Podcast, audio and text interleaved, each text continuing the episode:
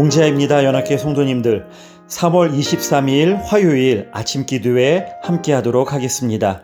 찬송가 304장 그 크신 하나님의 사랑 찬송하도록 하겠습니다.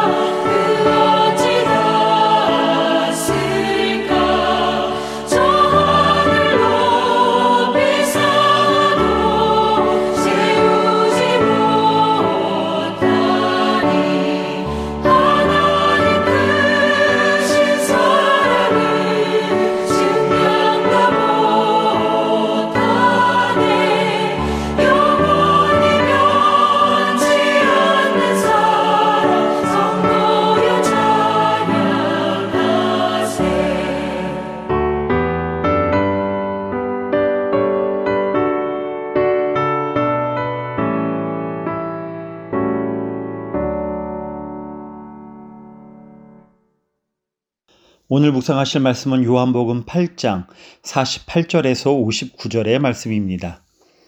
유대인들이 대답하여 이르되 우리가 너를 사마리아 사람이라 또는 귀신이 들렸다 하는 말이 옳지 아니하냐? 예수께서 대답하시되 나는 귀신 들린 것이 아니라 오직 내 아버지를 공경함이거늘 너희가 나를 무시하는도다. 나는 내 영광을 구하지 아니하나 구하고 판단하시는 이가 계시니라 진실로 진실로 너희에게 이르노니 사람이 내 말을 지키면 영원히 죽음을 보지 아니하리라. 유대인들이 이르되 지금 네가 귀신 들린 줄을 아노라. 아브라함과 선지자들도 죽었거늘 네 말은 사람이 내 말을 지키면 영원히 죽음을 맛보지 아니하리라 하니 너는 이미 죽은 우리 조상 아브라함보다 크냐 또 선지자들도 죽었거늘 너는 너를 누구라 하느냐 예수께서 대답하시되 내가 내게 영광을 돌리면 내 영광이 아무것도 아니거니와 내게 영광을 돌리시는 이는 내 아버지시니 곧 너희가 너희 하나님이라 칭하는 그이시라. 너희는 그를 알지 못하되 나는 아노니 만일 내가 알지 못한다 하면 나도 너희 같이 거짓말쟁이가 되리라. 나는 그를 알고 또 그의 말씀을 지키노라. 너희 조상 아브라함은 나의 때 볼 것을 즐거워하다가 보고 기뻐하였느니라. 유대인들이 이르되 네가 아직 50세도 못 되었는데 아브라함을 보았느냐? 예수께서 이르시되 진실로 진실로 너희에게 이르노니 아브라함이 나이 전부터 내가 있느니라 하시니 그들이 돌을 들어 치려 하거늘 예수께서 숨어 성전에서 나가시니라. 아멘.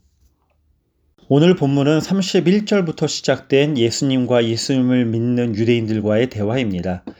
분명히 예수님을 믿는 유대인들과의 대화인데 그 대화 끝에 도출된 결말이 59절을 보면 예수님을 돌로 치려는 것이었습니다. 유대 지도자들인 바리새인이나 서기관들, 대제사장 무리와의 논쟁도 아니고 예수님을 믿는 유대인들과의 대화, 였음을 사도 요한은 명시합니다. 31절에 33절에 그러므로 예수께서 자기를 믿는 유대인들에게 이르시되 너희가 내 말에 거하면 참으로 내 제자가 되고 진리를 알지니 진리가 너희를 자유롭게 하리라.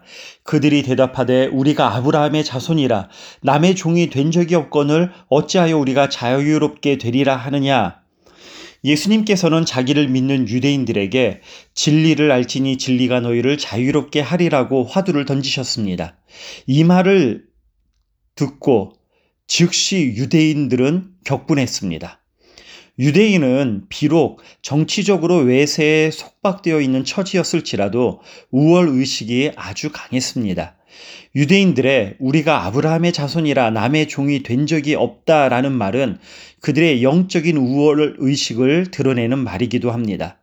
이스라엘은 주전 586년 바빌로니아에 의해 멸망당한 이후로부터 약 600년간 외세로부터 자유롭지 못했고 그 당시에도 로마의 속국 상태였습니다. 유대인들은 로마에 속박되어 있음에도 자신들은 자유하다고 생각할 정도인 영적인 우월 의식에 빠져 있었습니다. 그래서 유대인들은 자신들을 종으로 전제하는 예수님의 자유롭게 하리라는 말에 격분한 것입니다. 유대인들이 왜 우리가 자유하지 못하냐? 그러면 우리가 종이냐 하는 말에 예수님께서 너희는 자유하지 못한 종이라고 말씀하신 이유가 34절에 나옵니다. 예수께서 대답하시되 진실로 진실로 너희에게 이르노니 죄를 범하는 자마다 죄의 종이라. 유대인들의 실상은 죄의 종된 상태지만 자신들은 자유하다고 스스로 속이고 있었던 것입니다. 예수님은 유대인들의 이런 모습이 죄에서 비롯된 허영이고 자기 기만이라는 사실을 대화를 통해 드러내기 시작하십니다. 종은 헬라어 둘로스로 자신을 다른 사람의 의지에 내맡긴 상태를 의미합니다. 따라서 죄의 종이란 죄의 의지에 자신을 내맡긴 상태를 말하는 겁니다. 예수 님은 유대인들이 그들 자신 안에 내재되어 있는 죄로 인해 그 죄의 의지에 속박되어 영적 허양과 자기 기만의 악순환의 늪에 빠져 있는 죄에 종된 상태임을 알려주신 것입니다. 여기서 주목하여야 할 부분은 유대인들은 하나님에 대한 철, 신앙이 철저한 사람들이고 또한 예수님을 믿는 사람들이었다는 것입니다. 그럼에도 불구하고 예수님은 이들에게 죄의 종이라고 말씀하신 것입니다. 믿는 우리가 잊지 말아야 할 것은 믿음을 가진 사람들에게 죄가 작동하면 영적인 허영과 자기 기만이 믿음으로 둔갑할 수 있다는 사실입니다. 이렇듯 본문에서 유대인들이 보여주는 영적인 허영과 자기 기만은 죄에 종된 우리의 실상일 수도 있습니다. 우리는 늘 믿음으로 둔갑해 있는 영적 우월감, 허영, 자기 기만이 믿는 우리에게 있을 수 있다는 것을 늘 겸허히 받아들이고 혹은 그러한 것이 내 안에 있지는 않은지 민감해야 합니다. 어제 본문인 45절과 46절을 보면 내가 진리를 말함으로 너희가 나를 믿지 아니하는도다 너희 중에 누가 나를 죄로 책잡겠느냐 내가 진리를 말하는데도 어찌하여 나를 믿지 아니하느냐 지금 계속해서 예수님과 대화하고 있는 사람들이 믿은 유대인들이라고 31절에서 증언했습니다. 그러나 예수님은 45절에서는 그 유대인들에게 어찌하여 나를 믿지 아니하느냐 질책하고 계십니다. 유대인들은 처음에는 예수님을 믿었지만 예수님과 대화를 시작하고 곧바로 믿음에서 돌아선 것입니다. 그 이유는 예수님이 자기들을 죄의 종이라고 하셨기 때문입니다. 이것에 대해서 예수님은 45절에서 내가 진리를 말함으로 나를 믿지 아니한다고 하십니다. 예수님이 가리키신 진리는 32절과 34절에 예수님께서 말씀하신 진리가 너희를 자유롭게 한다. 너희는 죄의 종이다라는 말씀입니다. 유대인들은 이 종이라는 말에 거부감을 나타냈고 격분했습니다. 그것도 죄의 종입니다. 유대인들은 예수님의 가르침과 행적을 보고서 예수님을 믿고 따르겠다고 했지만 예수님이 자신들이 죄의 종이라고 하는 말은 받아들이지 못했습니다. 죄의 종이라는 불편한 진실 앞에서 선택적인 믿음의 모습을 이들이 보이고 있는 것입니다. 이 선택적 믿음의 태도로서 유대인들은 예수님의 말을 거짓이라고 확증 편향하며 예수님을 온갖 것들로 모욕합니다. 41절 하바절과 오늘 본문이 48절입니다. 대답하되 우리가 음란한 데서 나지 아니하였고 아버지는 한 분뿐이시니 곧 하나님이시로다.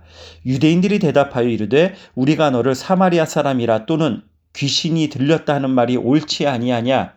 유대인들이 예수님께 우리가 음란한 데서 나지 아니하였다고 말하는데 이 말은 예수님의 어머니 마리아가 결혼 전 관계를 통해 예수님을 출산했다고 암시하는 예수님을 경멸하는 말로 해석이 됩니다. 또한 그 유대인들은 예수님을 사마리아 사람이라 혹은 귀신에 들렸다고도 합니다. 유대인들에게 사마리아 사람은 이교도와 우상 숭배자로 혼혈 된 사람으로 여겨졌기 때문에 유대인들은 예수님을 사마리아인들과 함께 경멸의 대상으로 취급한 것입니다. 유대인들은 죄의 종이라는 불편한 진실을 부정하기 위해서 예수님을 모욕하고 선택적인 모습, 믿음의 모습을 보이고 있는 것입니다. 예수님은 이렇게 선택적으로 믿는 유대인들에게 어찌하여 믿지 않느냐고 질책하신 것입니다. 성도님, 믿는 우리에게도 정도는 다르지만 불리한 것에는 무관심하거나 거짓으로 취급하는 선택적 믿음의 경향이 있음을 인정하십시다. 53절과 57절을 보면 유대인들이 이런 말을 하지요. 너는 이미 죽은 우리 조상 아브라함보다 크냐? 또 선지자들도 죽었거늘 너는 너를 누구라 하느냐? 유대인들이 이르되 네가 아직 50세도 못 되었는데 아브라함을 보았느냐?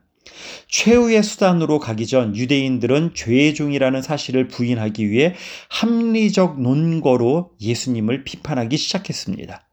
오늘 본문에서 논쟁을 시작하기 전에 24절과 28절에서도 예수님은 자신을 하나님과 동일시했습니다. 그러나 그때는 이 유대인들이 하나님, 예수님이 하나님이라는 것에 이의를 제기하지 않았고 믿었다고 30절에 나옵니다. 그런데 지금은 합리적인 이유를 들어가며 그것도 이제는 거부하고 있습니다. 곧 자신들이 죄의 종이라는 것을 부정하기 위해 예수님의 하나님 되심을 합리적인 이유를 들어가며 비판하고 있는 겁니다. 유대인들은 잘 선지자들도 죽었는데 네 말을 지키면 사람이 죽지 않는다고 한다. 네가 아직 50세도 못 되었는데 아브라함을 보았느냐 하며 예수님을 비판합니다. 이것은 설득력 있는 합리적인 비판이기도 합니다. 2000년간 기독교 안에서도 이런 시도가 계속 있었습니다. 역사 속에 살았던 예수와 신화적으로 표현된 예수를 구분하는 역사적 예수라는 개념이 17에서 18, 19세기까지 있어 왔는데 그러한 것은 어떻게 보면 과학적이고 합리적인 판단을 이성적인 판단을 하겠다고 하는 것이지만은 실상은 선택적 믿음의 한 형태입니다.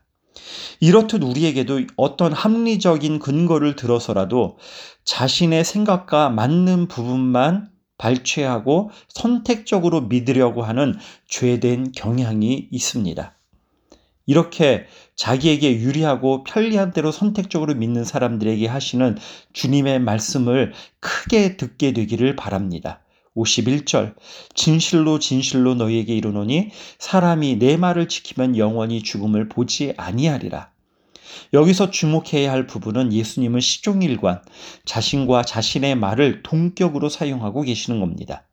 예를 들어 진리가 너희를 자유롭게 하리라 하셨다가 아들이 너희를 자유롭게 하리라 하십니다.